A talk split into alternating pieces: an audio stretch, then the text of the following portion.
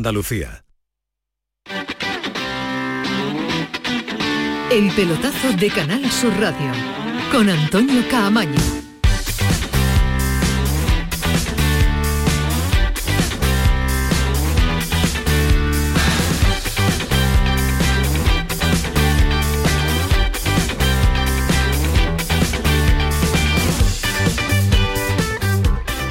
Hola, ¿qué tal? Buenas noches. 11 y 4. Esta es la sintonía de Canal Sur Radio. Esta es la sintonía del pelotazo. Ya le decíamos hace unas semanas, un par de ellas, que el derby copero, ese derby entre el Betis y el Sevilla, no se había acabado. No había que ser ningún genio para intuirlo, viendo cómo se habían dado las circunstancias de ese partido que finalmente dio con el Betis en la siguiente eliminatoria de la Copa del Rey, con el Sevilla eliminado. Pues Hoy ha continuado el derby, pero continúa en los comités, continúa en los despachos, continúa en las declaraciones y en los medios de, comunicación, porque ha trascendido el informe pericial en el programa nacional, la televisión, en el eh, chiringuito, 23 páginas presentado al comité de competición entre sus alegaciones el Betis un informe que intenta lógicamente evitar el cierre del estadio.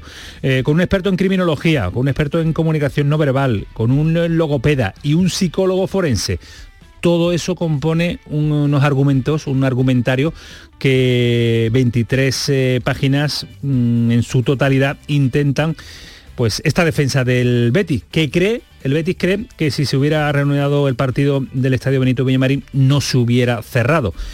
Y el Sevilla, la parte eh, sevillista, no entiende por qué hay de nuevo que reabrir este partido. No entiende que la defensa del Betis sea atacar a Lopetegui y a Jordán. Hoy se ha manifestado Pepe Castro, el presidente del Sevilla, en los medios, en los canales oficiales del club.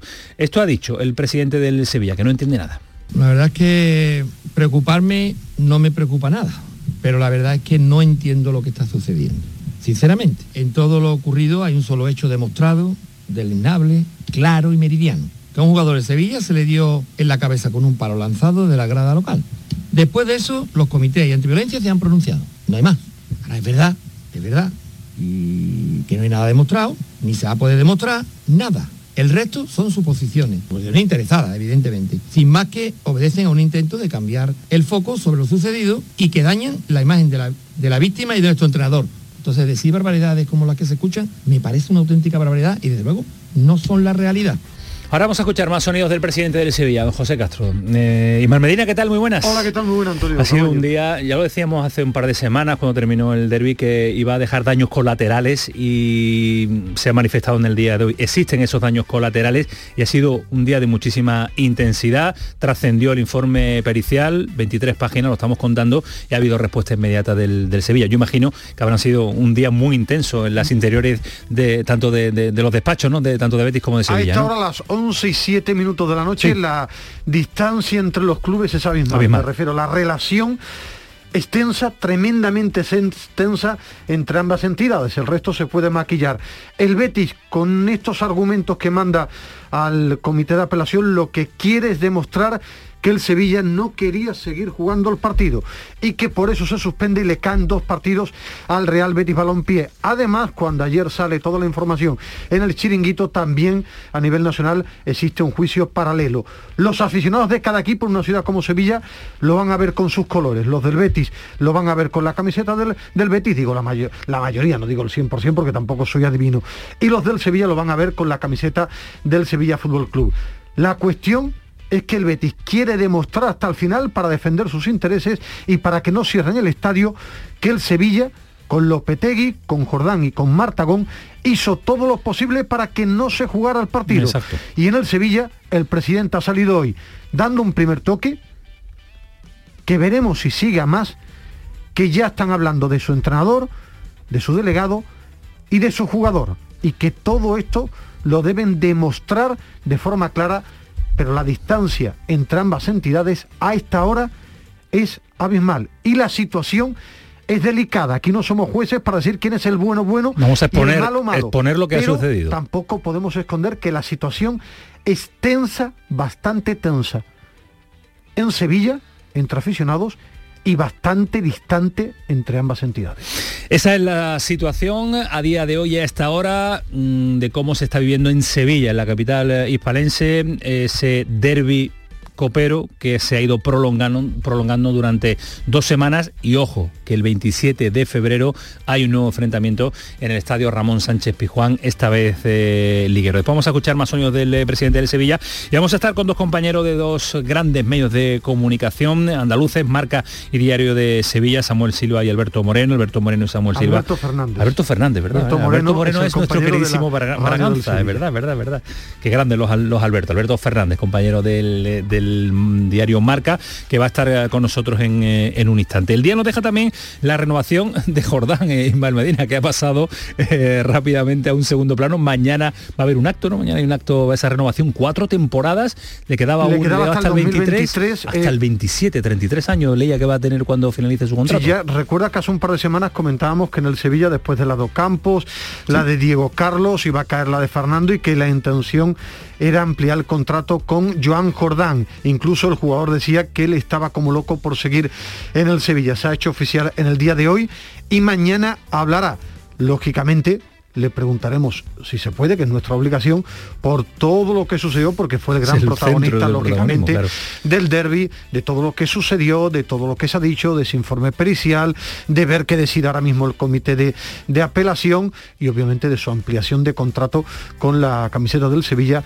hasta el año 2027. 27 tiene que ser, de hecho, interesante porque es noticioso la aparición mañana de Jordán con todo y con todas las cuestiones que hay encima de la mesa para plantearle a uno de los hombres importantes del Sevilla. Hoy ha estado con Manolo Martín en el programa local, en la jugada de Semilla Fernando y ha dejado eh, perlitas interesantes. Después la vamos a escuchar porque ha hablado de títulos, ha hablado de pelearle al Madrid, ha hablado de Diego Carlos, ha hablado de las nuevas incorporaciones. Ha estado interesante, después vamos a escuchar sonido de uno de los hombres también importantes de este Sevilla. Y ojo en Málaga, parece que ya tienen decidido el sustituto de José Alberto. Es Nacho González. A esta hora 11-11 todavía no hay oficialidad al respecto. Ahora vamos a estar en Málaga por si sucediera que se le diera el ok definitivo a este entrenador que dirigió al Deportivo de La Coruña, al Reus, al Zaragoza y el Alavés y que se va a encargar de dirigir la plantilla de aquí a final de temporada. Yo quiero escuchar a César Suárez, pero mm, a lo mejor el cambio le sale bien, pero llegar de nuevo para los cuatro meses de competición que queda un entrenador con un bagaje tampoco mm, excesivo en segunda división, en una categoría que necesita un conocimiento importante y que no tiene tampoco un recorrido espectacular. Ojalá le vaya bien, pero la decisión, como comentamos el otro día, es muy arriesgada la decisión que tomó Manolo Gaspar. Insisto que ahora nos va a contar nuestro compañero desde Málaga. Y en Granada y Cádiz todo muy parado. Manu Vallejo se acerca, Manu Vallejo mm, ahora está más lejos. Nos va a contar la cabe la situación porque el Cádiz parece que va a afrontar la última semana, los últimos días de mercado, todavía con mucho por decidir.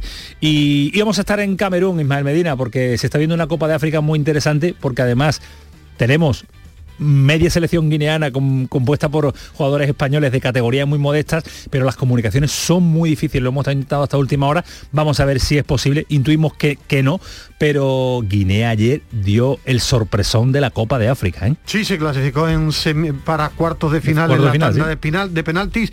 Bueno, eh, ¿qué jugador destaca? ¿A quién le suena a todo el mundo? A Capo, el jugador del, del Cádiz. Portero. hay muchos futbolistas de categorías inferiores en el fútbol español. Bueno. Sí, eh, pero digo, ¿al ¿quién le suena la afición al fútbol? A Capo. Su penalti está en, categoría muy inferior. debutó, debutó eh, con el Alavés, eh, estaban los dos porteros con COVID, debutó en un partido de Liga y no estuvo mal, pero no, no, te quedas, no te quedas con el nombre, no, no, no, no, es un titular. Jugó un partido, el resto sí es verdad que prácticamente es una selección muy vinculada a nuestro país, con mucho jugador de categorías inferiores del fútbol español y que está en cuartos de final de la Copa de África a capo va a estar, jugador del Cádiz, los jugadores del Sevilla tanto Bono como Nesir y Munir se van a enfrentar en cuarto de final el domingo, creo que a las 5 de la tarde, a la selección de Egipto. ¿Sabes quién es el líder de Egipto, no? ¿Quién es? ¿Tú quién piensas? ¿Qué jugador es famoso en todo el mundo y es el capitán de Egipto. Salah, ¿no? Mohamed ah, Salah. que no me atrevo con tu pregunta porque siempre hay algo Solo hay dos jugadores tremendamente conocidos para el gran público, que es Mohamed Salah y el Neni, el resto, pues seguro que si te pones a bucear en la historia de cada selección, pero los más conocidos son el Neni, eh, que... el Neni suena actor de película de, barrio. el Neni, el centrocampista, y también, lógicamente, Mohamed Salah. Eh, y en un instante va a competir Argentina, muy pendientes a la alineación. Ahí estamos en la redacción hablando Ismael y yo de por dónde puede tirar el seleccionador, que no está con Argentina por el asunto Gobi. Estaba jugando Brasil también, se había adelantado en el marcador 0-1. De, Casemiro, por lo visto, una entrada a Acuña. Oh, Acuña, el jugador del Atlético de Madrid, brutal. Todo el cuello, la foto es tremenda. Quien pueda que busque la, la foto de Cuña, una entrada con el cuello, va ganando 0-1 la selección de Brasil. Una y cuarto de la mañana juega Argentina. Tú lo vas a ver. No lo sé. ¿Estás cansado? Sí, llevas últimamente, últimamente, te quedas dormido en cualquier lado, Ismael Medina. Últimamente ya, la que sí, no perdona, ¿eh? A que sí, Pedro, ¿eh? se, queda, se queda dormido en cualquier lado. 11 y cuarto, esto es el pelotazo, sintonía de Canal Sur Radio hasta las 12. Muchos detalles, mucho análisis, mucha opinión que le vamos a ofrecer en el día de hoy. Comenzamos. El pelotazo de Canal Sur Radio con Antonio Caamaño. Buenos días, hoy es 23 de diciembre, Día del Pequeño Comercio. Si tienes que hacer un regalo, aprovecha. Buenos días, hoy es 4 de enero, Día del Pequeño Comercio. ¿Has probado a comprar por WhatsApp? Buenos días, hoy es 9 de febrero, Día del Pequeño Comercio. Acércate a tu tienda y déjate asesorar por auténticos profesionales. Hagamos que todos los días sean el Día del Pequeño Comercio. Haz tu compra hoy mismo en persona o en su tienda online. Junta de Andalucía. En Vitaldent, este mes, 15% de descuento en tu tratamiento dental. Porque sabemos que tu sonrisa no tiene precio. ¿Cuál? ¿Mi sonrisa? ¿Será la mía? Oye, ¿y la mía? Claro, la vuestra y la de todos. Hacer sonreír a los demás no cuesta tanto. Pide cita en el 900 101 001 y ven a Vitaldent. Andalucía, verde, sostenible y circular. Nuevos retos medioambientales, tecnológicos, económicos y sociales con el nuevo Proyecto de Ley de Economía Circular de Andalucía. Únete a la Revolución Verde. Consejería de Agricultura, Ganadería, Pesca y Desarrollo Sostenible. Junta de Andalucía. Si eres de los que juega los rascas de la 11, en nombre de las personas con discapacidad que hay en este país, te voy a decir una cosa. Bueno, dos bien jugado. Porque cuando juegas a los rascas de la 11, haces que miles de personas con discapacidad sean capaces de todo. A todos los que jugáis a la 11, bien jugado. Juega responsablemente y solo si eres mayor de edad. Buenos días, hoy es 23 de diciembre, Día del Pequeño Comercio. Si tienes que hacer un regalo, aprovecha. Buenos días, hoy es 4 de enero, Día del Pequeño Comercio. ¿Has probado a comprar por WhatsApp? Buenos días, hoy es 9 de febrero, Día del Pequeño Comercio. Acércate a tu tienda y déjate asesorar por auténticos profesionales. Hagamos que todos los días sean el Día del Pequeño Comercio. Haz tu compra hoy mismo en persona o en su tienda online. Junta de Andalucía.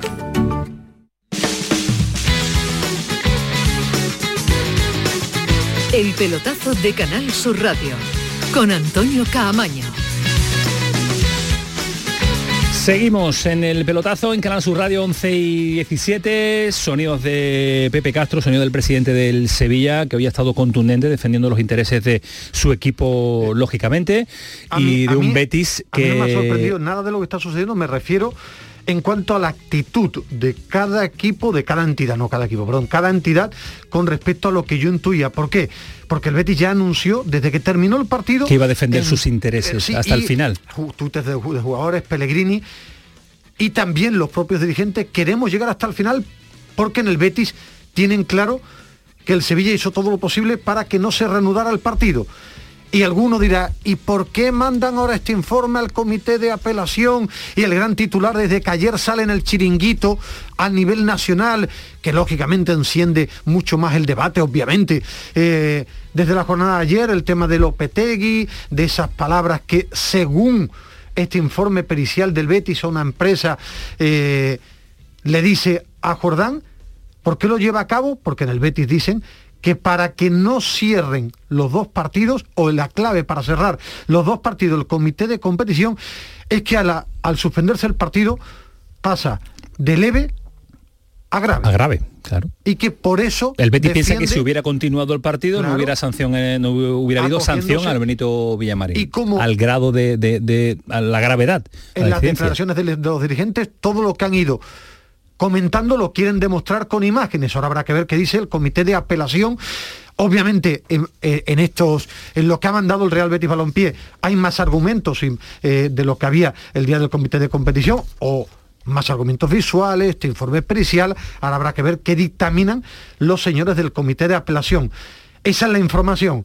En el Sevilla, Pepe Castro ha sido absolutamente claro, el presidente, y sobre todo va deslizando que preocupa el derby de un mes por la situación y la tensión que hay a día de hoy, porque obviamente yo te decía, cada aficionado, cada aficionado, que por eso son aficionados, esta historia la ven con su camiseta, con su camiseta, y a partir de ahí el presidente del Sevilla salía en el día de hoy porque se nombra a Lopetegui, a Jordán, a su delegado, y habrá que ver qué dictamina el comité de apelación después de estudiar estas imágenes y toda la documentación que ha mandado, ha mandado el Real Betis Lo cierto es que lo cierto es que el Betis tensa a día de hoy. ¿eh? Sí, sí, muy tensa. Es, lógico. Nada, nada, más escuchar el tono de Pepe Castro esta mañana, el presidente del Sevilla, se intuía ya que había tensión eh, entre los dos, eh, las dos entidades. Lo cierto es que el Betis pues ha trabajado duro en este recurso con un criminólogo, un experto en comunicación no verbal, un logopeda, un psicólogo, para dar toda la variedad que pueda ofrecer esas imágenes que se manejan de, la banda. Lo que sí tiene claro Pepe Castro, y ahora presentamos en un instante a Samu Silva y Alberto Fernández, eh, es que no se puede escuchar nada, defiende con rotundidad el presidente del Sevilla, que no se puede escuchar ningún sonido de los que defiende el Betis porque no hay nada no se puede escuchar porque no hay. Ojalá, ojalá se pudiera, porque seguro que él no, no es así. Y eso no debe, eh, o no debemos de consentirlo, ¿no? Entre otras cosas, porque para defenderse no hay que atacar a nadie. Desde la disputa del partido se han usado los mismos argumentos, basados en suposiciones, sin que haya nada nuevo. Pero vuelven a repetir. Y yo repito también, la víctima es Jordán, que a nadie se lo olvide. Ese es el mensaje que lanzaba Pepe Castro esta, este mediodía, a la una de la tarde, en la programación local de su emisora, su radio televisión, medios locales. Yo te decía, o, medios oficiales, aquí, comentábamos eh, que la realidad es que todo el mundo, todo el mundo, más allá de que cada club defiende su papel, cada club quiere defender su verdad hasta el final, hasta el final, después los comités tendrán que dictaminar, ya lo hizo el comité de competición, ahora el comité de apelación, pero sí en este mes que queda, en este mes que queda, todo el mundo vaya reflexionando y dando pasos para intentar recuperar una normalidad que, a día de hoy, ¿eh? que a día de hoy yo lo veo muy, difícil. muy difícil. Pero esto es fútbol, cada vez estamos en una sociedad más radicalizada, cada vez hay más altavoces de gente tremendamente radicalizada. Pero, repito, es importante que en este mes, en este mes, se vaya echando un poquito abajo porque queda de momento un derby que podría ser tres. En Europa League. Podría ser. Eh, lógicamente los medios de comunicación cuando se dan eh, primicias y cuando se dan exclusivas es porque hay filtraciones. Mm, cada vez menos hay ese periodismo de investigación que se hacía hace muchos años y dos compañeros y dos amigos como Samuel Silva y Alberto Fernández, Diario de Sevilla y Diario Marca, saben de lo que estamos eh, hablando. Hay cosas que te llegan, hay cosas que se trabajan y hay cosas que se filtran con algún interés. Y lo del chiringuito de ayer pues eh, no sabemos cómo le ha llegado, o a través del comité o a través del Betis, son los dos únicos, eh, los únicos eh, elementos originarios que tenían ese informe pericial. Voy a saludarlo ya. Samu Silva, ¿qué tal? Muy buenas. Muy buenas, Antonio, ¿qué tal? Bienvenido, ¿eh? Como, como tu amigo. Qué duro, qué, duro, qué duro ha sido, ¿eh? Pero está costado decir mi amigo Samuel Silva, porque tú siempre me dices a mí, mi amigo pero Samuel si no me ha dejado continuar, ah, solo he dicho que, que, que, que, sea, que está muy, se ha puesto duro por no entrar el pelotazo conmigo nunca. Porque me, porque me tiene abandonadito y ya con trabajo. Ahora se le llena siempre la boca a mi amigo Samuel Silva. Mi gran amigo Samuel Silva. Son muchas muchas noches compartiendo compartiendo mesa de, de, redacción del diario. Samuel Silva es mi amigo y Alberto Fernández también. Amigos, dos, dos son amigos tuyos también. Vale, vale. Eh, Hasta ahora sí, mira qué raro que yo tenga amigos. Muy raro. Alberto, ¿qué tal? Muy buenas. Buenas noches, ¿qué tal compañeros? ¿Cómo estáis? Dicen que es amigo tuyo, ten cuidado, ¿eh? No, no, buen amigo Ismael y hablamos con regularidad, hablamos mucho de fútbol y y la verdad que siempre se aprende escuchando a Ismael Medina. Bueno, pues hoy os llamaba yo para un tema muy fácil de llevar, un tema muy fácil de opinar, porque eh, muy, suavecito, y, e intuíamos que, el derby se iba a prolongar eh, mucho en el tiempo. Eh, hace dos semanas que se disputó esa eliminatoria de la Copa del Rey, en cuanto ya se ha filtrado ese informe pericial, pues las primeras reacciones. primera pregunta que os quería plantear, Samu, Alberto. ¿Tiene intención el filtrar la documentación, el que llegue a un medio de comunicación esta documentación tan importante y tan decisiva? A ver, tú lo has dicho, solo hay dos maneras de que, de que el chiringuito lo tuviera, ¿no? O que llegara del Betis o, del comité. Parece más difícil que llegue del comité, parece, ¿no? Y sí, puede, puede tener una intención de, no solo querer ganar la batalla jurídica, sino también la batalla de la opinión, ¿no? En, la calle, a, a, nivel nacional, ya hemos visto la repercusión que ha tenido hoy por, por haber salido ¿no? en un programa como, como el de Pedrerol, y, querer ganar esa batalla. Lo que pasa es que muchas veces también es contraproducente, ¿no? Yo creo que cuando uno quiere ganar la batalla de la opinión pública, quizás porque no tiene tan seguro que vaya a ganar la otra, eh, quizás los argumentos no están tan, no los tiene tan amarrados y tan atados, porque cuando los tienes amarrados y atados, espera, espera la resolución judicial que te va a dar la razón. ¿no? Yo creo que, es una primera lectura que se puede hacer de eso. Pues sí, es un, eh, es un arma más que se, que se puede utilizar, ¿no, Alberto? Eh, difundir lo que se ha hecho, difundir lo que supuestamente hay y, ver qué sucede. Han utilizado evidentemente el arma mediática, incluso creo que en el informe del que presenta el Betis o que tiene el Betis en su poder eh, aparece imágenes del propio chiringuito, por eso creo que bueno habrán llegado a algún tipo de acuerdo para, para que ellos den la exclusiva pero bueno, yo creo que la batalla mediática, como decía Samu, se puede ganar o tú puedes intentar ganarla, porque creo que la jurídica, después del informe de competición tan duro contra el Betis, tan duro en los antecedentes a lo que sucedió en el Estadio Benito Villamarín, era contra el Betis, creo que es difícil que después lo vayan a ganar. Hoy un compañero nuestro, se feliz día aquí en Marca, decía que con apelación puede que, le den la cautelar, pero el cierre se va, se va a hacer, eh, sea ahora esa temporada, sea la siguiente, ya sabemos que a veces con las cautelares se prolonga un poquito esto en el tiempo, pero que la federación o los comités que dependen de la federación habían sido muy duros a la hora de juzgar lo que había pasado en el Vito Villamarín previamente al lanzamiento del palo. Claro. Eh, lo que está claro es que el Betis ha utilizado todas las armas que tenía. Y lo había dicho, lo había anunciado, vamos a llegar hasta el final, se escuchó a Aro decirlo, se escuchó incluso a Pellegrini decirlo en rueda de prensa, queremos saber qué ha pasado en esa banda, tenemos eh, los medios necesarios, eh, bueno, los medios a nuestro alcance para saberlo, lo ha utilizado todo, ¿Entendéis que el Sevilla se sienta acabado, escucha, eh, atacado, mejor dicho? Porque hemos eh, oído declaraciones y ahora lo vamos a seguir escuchando al presidente del Sevilla decir que el derby se tenía que haber acabado ya, que se acabó, que ganó el Betis y a otra historia. ¿Entendéis que el Sevilla se sienta atacado y salga esta mañana Pepe Castro? A ver, yo entiendo, entiendo aquí a todo el mundo y creo que tampoco la razón absoluta probablemente no la tenga nadie tampoco. Eh, yo creo que, el, que, que yo entiendo que el sello se siente dañado, entiendo que el Betis quiere defenderse hasta hasta lo último. Además, el Betis lo ha dicho desde el primer momento, ¿no? Que, iba a ir hasta el final y que quería investigar todo, todo lo que ha sucedido. Y es muy respetable, Samu, ¿eh? la decisión, y, es lógica, ¿eh? y es lógica, Yo creo que es lo que además lo que cualquiera, el derecho a la defensa de cualquiera tiene que tiene que ir hasta el final lo que sí hay que tener, hay que medir, como decía Ismael, el, el derby ya acabó y vendrá otro y vendrán otro y vendrán más. ¿Hasta dónde se tiene que llegar? Eh, creo que sí lo deberían mirar bien los, clubes. Eh, si merece la pena llegar a tanto, si, por, por las pruebas que uno pueda tener, ¿no? Uno sabe, uno sabe ya de ah, eh, si, si las pruebas te sirven para, para rectificar lo que tú piensas o no porque creo que ahondar en algo que, que, no tengas bien atado, lo que puede hacer es echarle más sal a la herida y que, sea después más difícil de, las relaciones entre los clubes, ¿no? Yo creo que eso sí lo deberían de mirar todos. Lo que pasa es que, evidentemente, el derecho a la defensa está ahí y el Betis, si está convencido de, su historia, pues bueno, nadie le puede decir lo contrario. Pero es verdad que eso era al Sevilla, ¿no? Ahora, quiero escuchar a Alberto, pero Samu, te, he oído un par de veces decir que, intuyes que el Betis no lo tiene todo tan bien atado. Eh, es, ¿Es así? ¿Lo intuyes? Eh, bueno, por lo que hemos, por el informe pericial que, hemos visto, mm, no, no, no parece que sea, contundente. ¿no? completo es.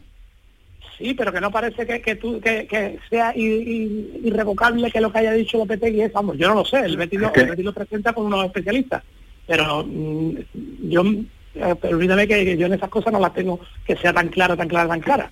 Es lógico que el Betis tenga se escucha, vamos, es que es lógico que el Betis tenga su versión, porque hay gente que vivió eso muy de cerca. Pero otra cuestión es demostrarlo. Es demostrable con mascarillas puestas en el delegado del Sevilla, por eh, si Lopetegui dice suelo, cáete al suelo, dice échate al suelo, te ve al médico, que es lo, exactamente lo que dice. Es demostrable, si no es demostrable, por mucha parafernalia que le queramos poner a esto, si no lo puedes demostrar, no se va, se va a poner la justicia de tu lado. Entonces, va a ser todo un poco un circo, de decir, no ha sido culpa mía o yo sé que la culpa de suspender el partido ha sido del otro equipo, pero no puedo demostrarlo, realmente no lo puedo demostrar por mucha para la que le demos a este informe. Entonces creo que por mucho que Betis se empeñe en ello, no va a llegar a nada, no va a conseguir nada, salvo, bueno, pues quedar para algunas personas, para sus aficionados, para parte de la opinión pública, como el dañado de esta película y no como el que, bueno, el que le cierra el campo por culpa de un aficionado que se le fue la mano y, hizo una.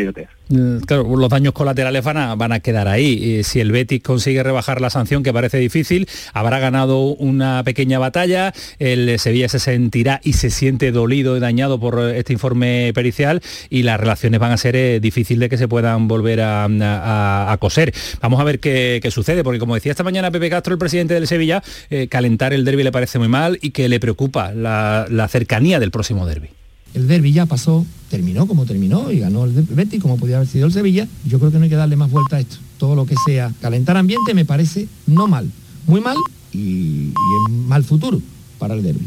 Eso sí me preocupa. Eso sí me preocupa y me ocupa porque desde el Sevilla vamos a seguir trabajando para que el derby sea una fiesta, una fiesta del fútbol sevillano, como no puede ser de otra forma, y hay quien no parece interesado en ello. Pero por nosotros no va a quedar aunque nos sintamos solos, me recuerda esto a otros tiempos, desgraciadamente, pero nosotros llevamos desde que acabó el derby siendo respetuosos, sin entrar en provocaciones y de verdad que queremos seguir así. Pero lo que no vamos a permitir es que se ponga en entredicho el honor y la integridad de nuestros profesionales. Eso en ningún caso. Aquí estamos para defenderlo, como no puede ser de otra forma. Si es necesario, evidentemente también actuaremos en defensa de ello.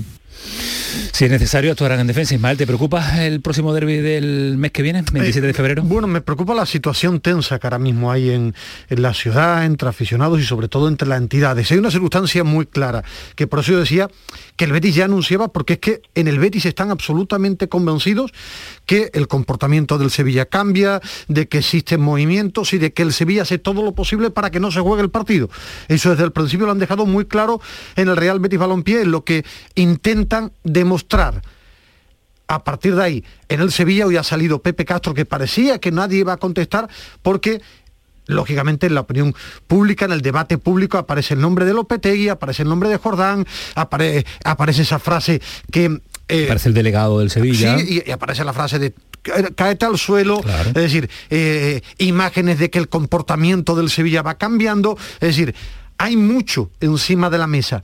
Y repito, más allá del derby del día 27, que es importante por la convivencia, cada uno, cada club es lógico que defienda lo suyo. y como decía la famosa... No, la famosa frase que, que, yo veía cada mañana durante 10 años en la cadena COPE, ¿no? La verdad hará libre. Defender la verdad o buscar la verdad. Ahora, es lo que comentaba ahora Alberto y Samu. La verdad con pruebas, porque cada aficionado al final quiere ver lo que normalmente quiere ver lo que dice su club. Pero la situación se está poniendo complicada, ¿eh? Y tensa. Esa es una realidad, por lo menos, a lo mejor yo a veces soy vehemente y un poquito exagerado, pero la experiencia me dice que ojalá todo el mundo se vaya echando, la vaya echando al suelo, que es fútbol, pero la situación es tensa. en este momento sí, es muy tensa. Ismael y Antonio, y también sabemos ya, tenemos muchos derbis, muchas eh, disputas y no hay ni buenos ni malos nunca, ni buenos absolutos ni malos absolutos. Totalmente de acuerdo, ¿no? y lecciones morales ni de un lado ni de otro, ¿no? nadie, nadie las puede dar. Entonces yo, yo por eso creo que que se debería de, tener un poquito de, rebajar el ambiente. Claro que cada uno está en su derecho de ir hasta el final si tiene la posición de la verdad, pero que hay que medir bien los pasos y medir bien lo, que se vaya haciendo, ¿no? Eh, es negativo, pero a este derby se va a llegar en una tensión alta y no por no voy a echar la culpa a nadie, sino por lo que ha pasado en el anterior, que es muy reciente. Eh, hagamos lo que hagamos, digamos lo que digamos, eh, dirigentes, medios de comunicación, va a haber una sensación tensa, que falta un mes para el derby y mira de lo que estamos hablando esta noche. Y el derby de Copa trae una cola que no se va a solucionar hasta que se juegue el de Liga. Ya en la temporada que viene, Dios dirá.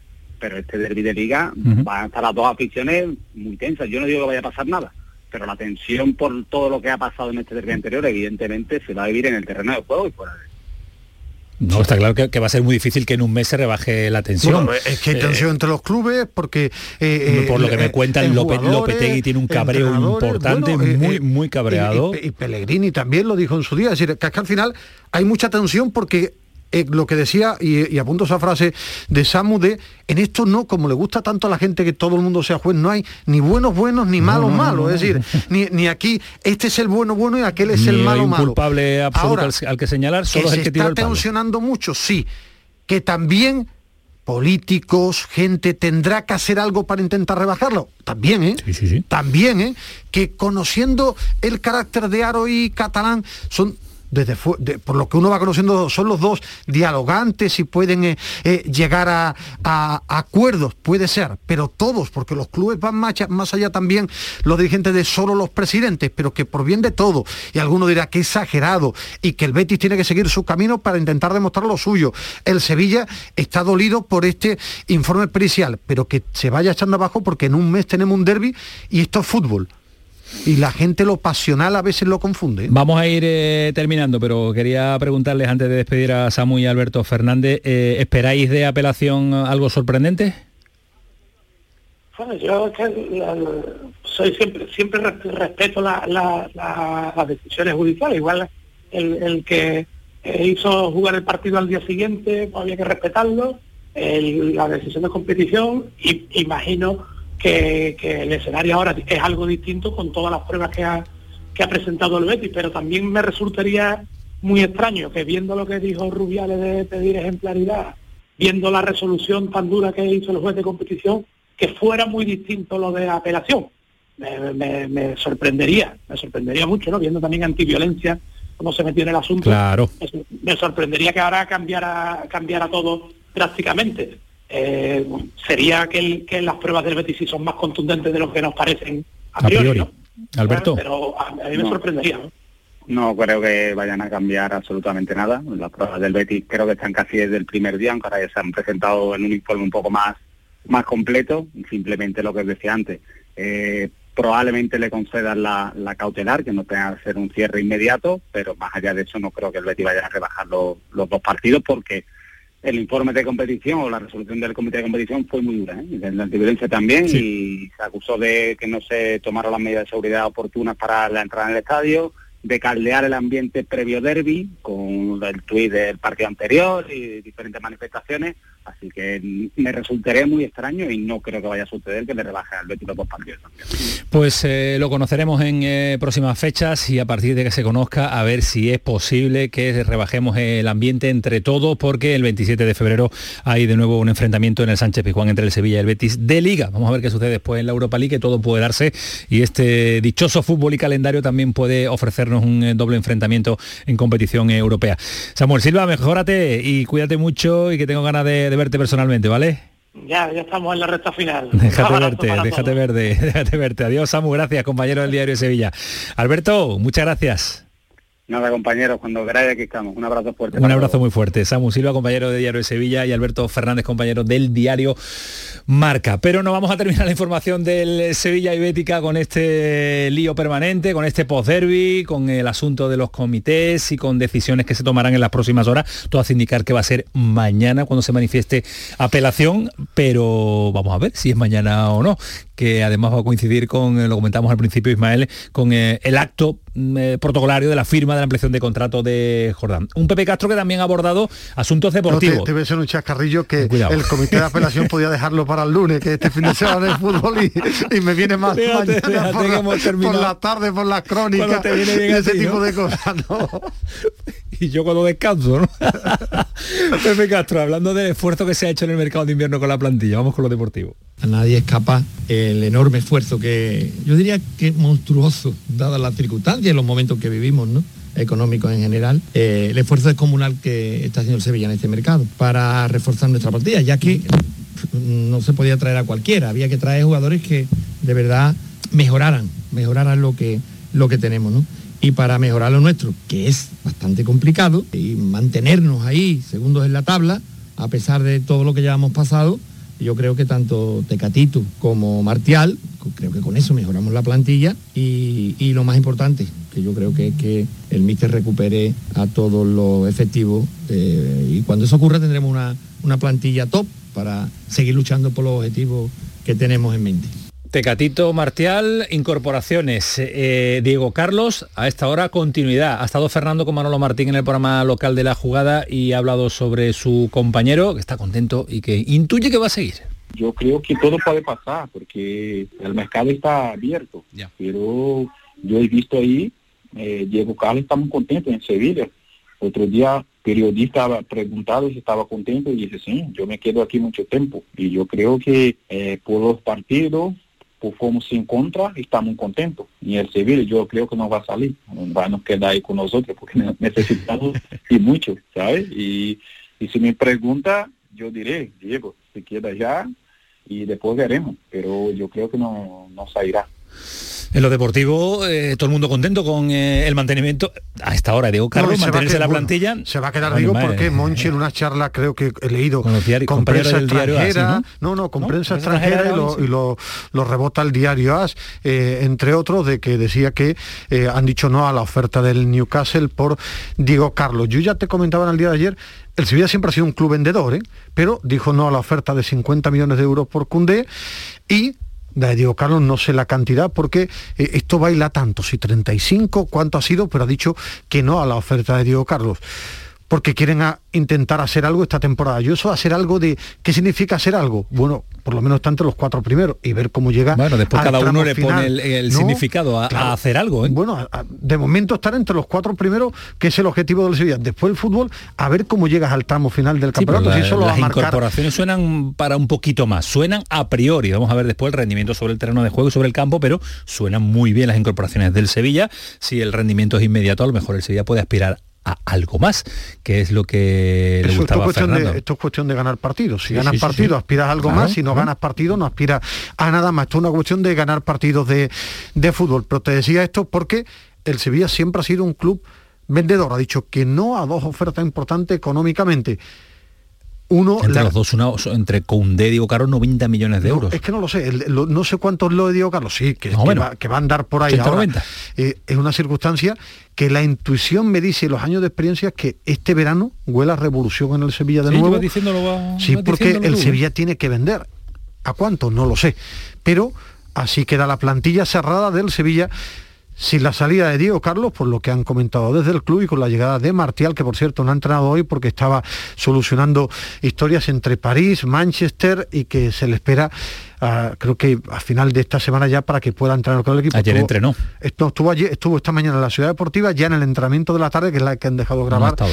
No ha estado pero el Sevilla ya entrando y el Betis la semana que viene partido precioso en cuarto de final de Copa con un Betis que anda extraordinario jugando al fútbol en un partido que tiene una pinta fantástica para todos los Betis con un torneo la tan Copa del Rey va a ser muy bonita con la participación de dos andaluces. Tenemos el Cádiz y tenemos al Betis que compiten miércoles y jueves de la próxima semana. 19 minutos para las 12. Paramos un instante. A la vuelta nos marchamos a Málaga. Parece que tiene entrenador y nos va a contar detalles de quién llega, quién no. Javi Lacabe desde Cádiz. Muchas más cosas de aquí a las 12 de la noche.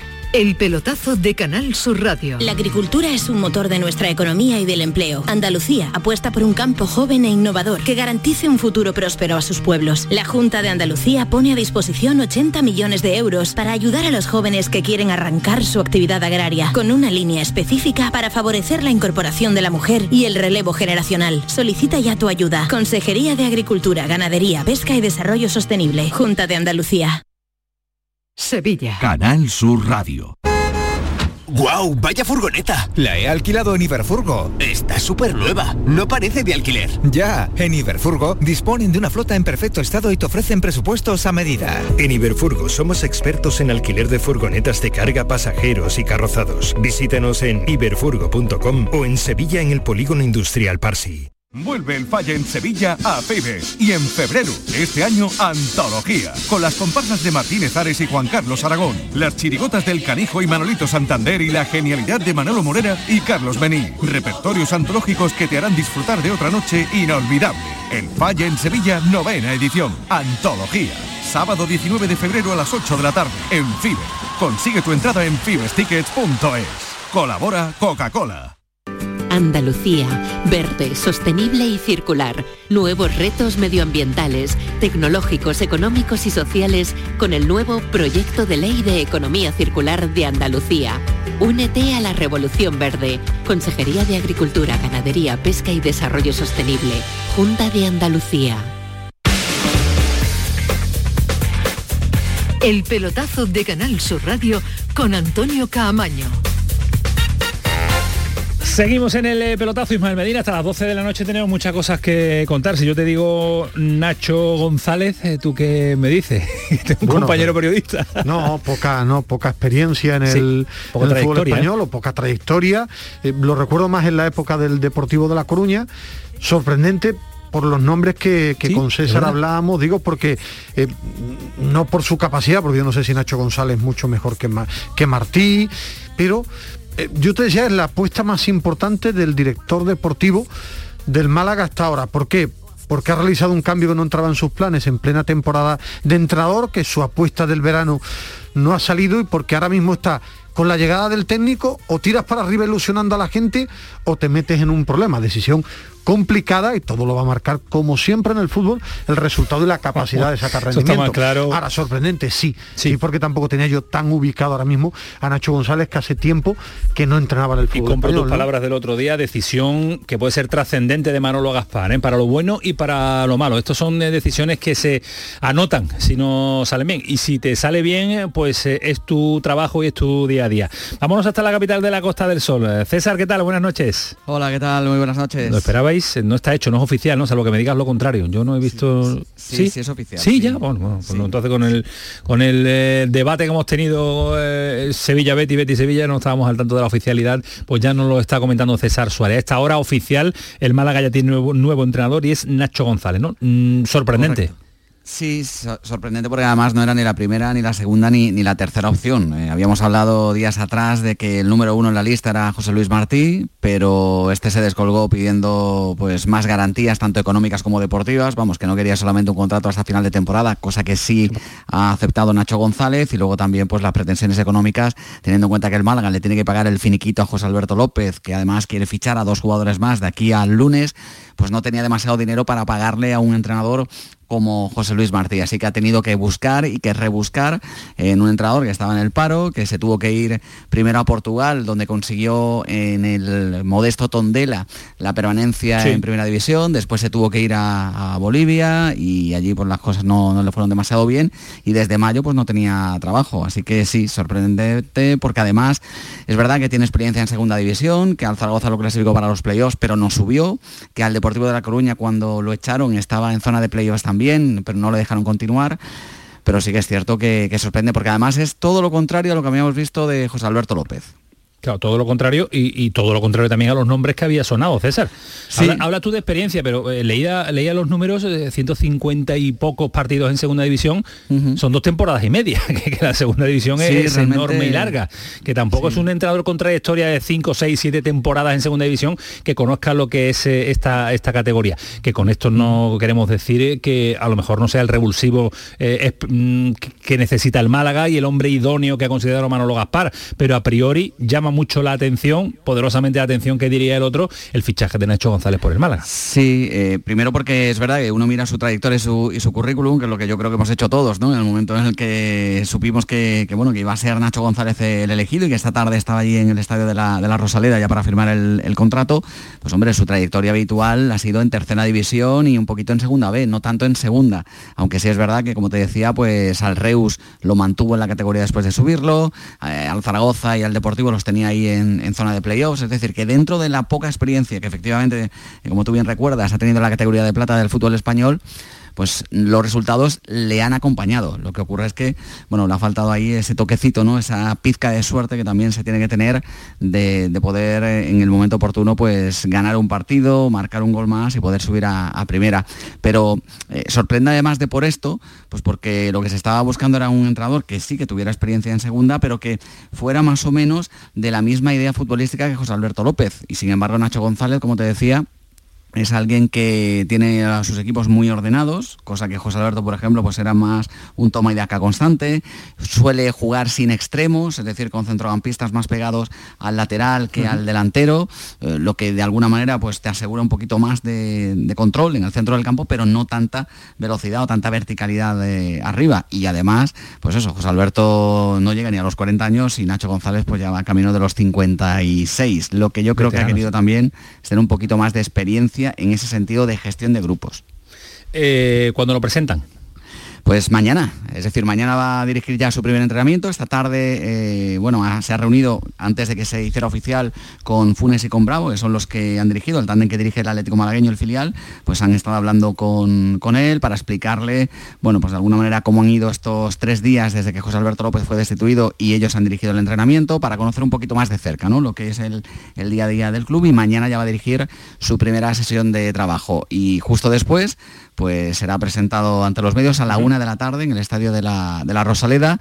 Eh, el día siguiente va a tener ya que dar su primera convocatoria porque es verdad. hay que viajar ya, que el domingo se juega en Andúba, que es donde va a debutar Nacho González como técnico del Málaga. Mm, salía difícil, tiene Nacho González en eh, su reentré, o en su entré, mejor dicho, como nuevo técnico del, del, Málaga. Un auténtico desconocido que al que le deseamos, Ismael, lo mejor eh, en este tramo de la temporada para el Málaga. Es la apuesta de, de, Manolo Gaspar. y bueno, ver el rendimiento que le saca a la plantilla. A partir de ahí lo iremos conociendo con lo que hace principalmente con lo que hace y después con lo que dice la apuesta de Manolo Gaspar y, lo que apuntaba a César. Esto no espera, mañana presentación, pero el domingo ya tiene partido, en segunda no hay parón y sí es verdad que estos primeros partidos es importante para volver a enganchar al público.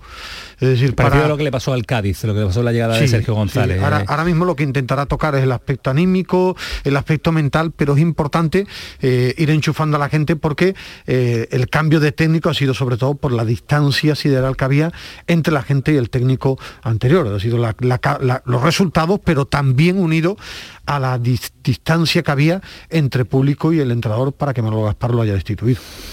Pues ojalá le salga, le salga bien y a Nacho González le vaya de maravilla. Entrenó al Deportivo de La Coruña, Reus, Zaragoza y Alavés. Y ahora pues su currículum se amplía con eh, la llegada a Málaga, entrenar al conjunto de la Costa del Sol.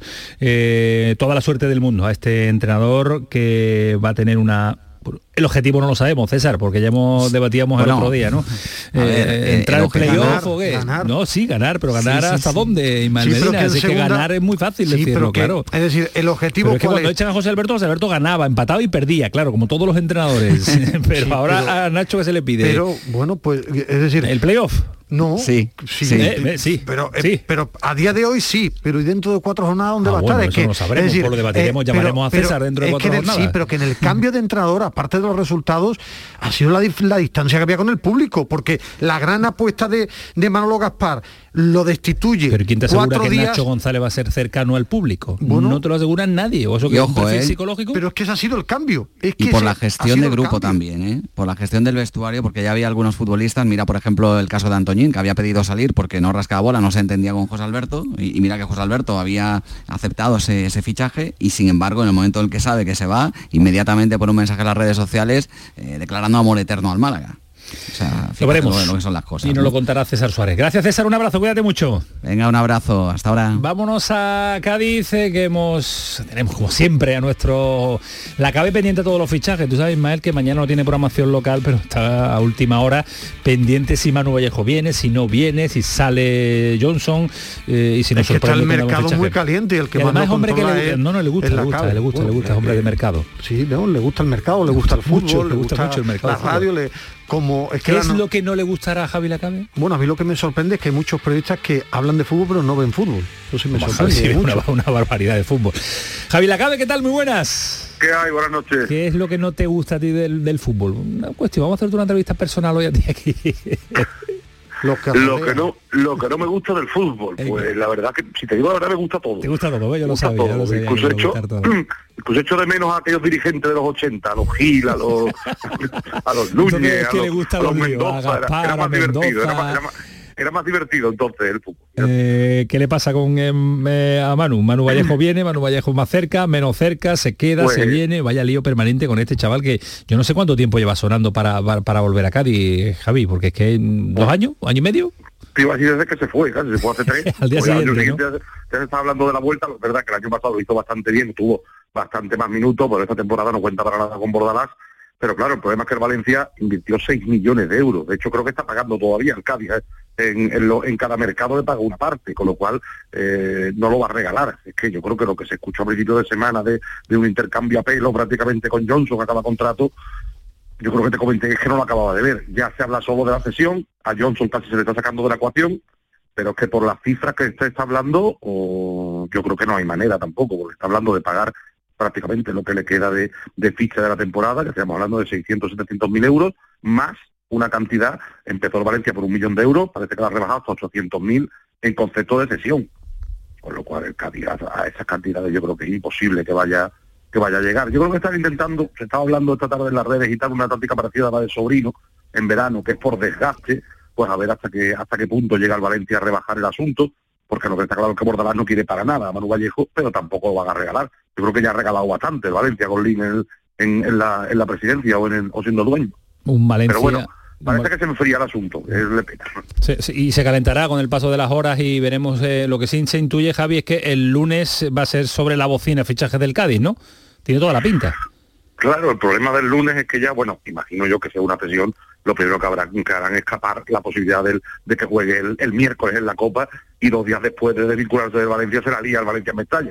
Por lo cual, para ese, para ese partido no, no contamos evidentemente con Manu Vallejo, pero hombre, la idea es que llegue cuanto antes, para igual que ha ocurrido con, con San Emeterio, con Alcaraz, y esperemos que ocurra con Idrisi, que empiecen a dar rendimiento en el campo, nada más ficharlo, que no está para Valencia, que esté para Mallorca el fin de semana, y por supuesto el central, ¿eh? que se ha confirmado de Fali, que parece que tiene para más de un mes y medio de lesión muscular. Eh, Cala, recordemos que no acaba de tener tres partidos seguidos y ahora mismo el Cádiz está con Royan, con Chus y con lo que puede aportarle Cala a Sergio González, que hasta el momento ha sido poco. Sonaba Álvaro González, pero nos comentabas que el otro día que era muy muy difícil por la ficha tan alta que, maneja el jugador en la Liga Francesa. Sí, y que en cuanto ha salido el nombre del mercado, se han tirado muchos clubes de España y del extranjero. Yo creo que ha descubierto un poquito el percal del Cádiz, de que se podía salir de Marsella y se han ido varios equipos al cuello. Es que yo, yo veo un, un gran central ahí, hubiera sido un fichaje maravilloso para el Cádiz. Mm. Pero creo que no ha sido suficiente la amistad de Sergio González con él o el conocimiento que tenían para convencerlo, pero ahí hace falta un central también importante. De hecho, hoy en la programación local casi todos me decían que, que, pondrían por delante el fichaje del central pues sí. que el del delantero. Pues sí, la verdad es que sí. Es más eh, necesario, después de lo de Fali, es mucho más necesario a día de hoy. Eh, hasta luego, Javi. Un abrazo fuerte, cuídate mucho. Vamos a parar un instante y a la vuelta final le contamos detalles de fútbol en directo. Mientras duermes hay mucha gente de radio. Gente que está viajando, limpiando, conduciendo, repartiendo, vigilando. Toda esa gente forma parte de un club y están en la mañana de Andalucía, el club de los primeros de Canal Sur Radio, con Charo Padilla. De lunes a viernes desde las 5 de la mañana. Quédate en Canal Sur Radio, la radio de Andalucía. La agricultura es un motor de nuestra economía y del empleo. Andalucía apuesta por un campo joven e innovador que garantice un futuro próspero a sus pueblos. La Junta de Andalucía pone a disposición 80 millones de euros para ayudar a los jóvenes que quieren arrancar su actividad agraria, con una línea específica para favorecer la incorporación de la mujer y el relevo generacional. Solicita ya tu ayuda. Consejería de Agricultura, Ganadería, Pesca y Desarrollo Sostenible. Junta de Andalucía. Buenos días. Hoy es 23 de diciembre, Día del Pequeño Comercio. Si tienes que hacer un regalo, aprovecha. Buenos días. Hoy es 4 de enero, Día del Pequeño Comercio. ¿Has probado a comprar por WhatsApp? Buenos días, hoy es 9 de febrero, Día del Pequeño Comercio. Acércate a tu tienda y déjate asesorar por auténticos profesionales. Hagamos que todos los días sean el Día del Pequeño Comercio. Haz tu compra hoy mismo en persona o en su tienda online. Junta de Andalucía. Andalucía, verde, sostenible y circular. Nuevos retos medioambientales, tecnológicos, económicos y sociales con el nuevo proyecto de ley de economía circular de Andalucía. Únete a la Revolución Verde. Consejería de Agricultura, Ganadería, Pesca y Desarrollo Sostenible. Junta de Andalucía. La mañana de Andalucía con Jesús Vigorra un programa informativo. Además, el Constitucional también se ha pronunciado sobre... De entretenimiento. Arturo Pérez Reverte, buenos días. Buenos días. Que te ayuda. Señor Calatayú, buenos días. Hola, buenos días. Y te divierte. La mañana de Andalucía son mejor. La mañana de Andalucía con Jesús Vigorra. De lunes a viernes desde las 5 de la mañana. Quédate en Canal Sur Radio. La radio de Andalucía. El pelotazo de Canal Sur Radio con Antonio Caamaño. Ismael, que hay fútbol esta noche. ¿Te ha sorprendido alguno de los fichajes del día? ¿Lo de Adama Traoré? Sí, me ha sorprendido mucho lo de Adama Traoré, que todavía no es oficial. lo, de, lo, de, Bas, sí. lo de Bas estaba ya en Madrid. Sí, pero ya es oficial. Moriba vuelve a la Liga Española, parece. bueno, pero es un chico joven que va al Valencia en busca de minutos que va a jugar. Sí, me ha sorprendido como la Juve se ha gastado 75 millones de euros. ¿no? Eh, pero en el mes de enero 75 millones de euros. Es una cantidad gorda, ¿eh? 75 kilos en un fichaje del... La Juve necesitaba ese tipo de jugador, ¿eh? pero si le sale bien. No recuerdo yo, no sé, tendría que buscar ahora mentalmente 75 kilos en un mercado de enero, ¿eh? Sí, no llegó en... 50, ¿no fueron? Por ahí anduvo también. sí, habría que mirarlo. Bueno, podría ser ha habido, ha habido, ha habido fichajes gordos de defensa muy Pero sorprendente. Hay fútbol en directo. Ecuador, Ecuador 1, Brasil 1, marcó primero Casemiro, un jugador expulsado en cada equipo, ha sido Emerson, él es del Betis expulsado en Brasil. Ha empatado Félix Torres para Ecuador. Por tanto, Ecuador 1, Brasil. Sí, pero Brasil ya está clasificado. Y Argentina no tenemos nada, ¿no? y Argentina juega, Argentina juega a la 1 y cuarto de la tarde. No hay, oficialidad. He mirado el Twitter de la persona que tú decías a través de Google, porque tú sabes que yo no tengo Twitter, y no hay oficialidad. Verónica Brunati, la que hace la información de Argentina. Y eh, apuntaban la posible titularidad del Papu. Y sobre el tema de, las relaciones, eh, dos frases muy rápidas de Angelaro, presidente del Betis, que lee ahora en la cadena COPE. El impacto no pudo provocar una lesión.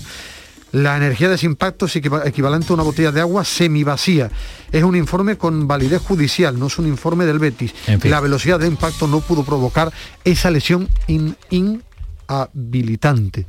Las cosas del Sevilla, las cosas del Betis. Mañana se lo comentamos. El pelotazo, adiós.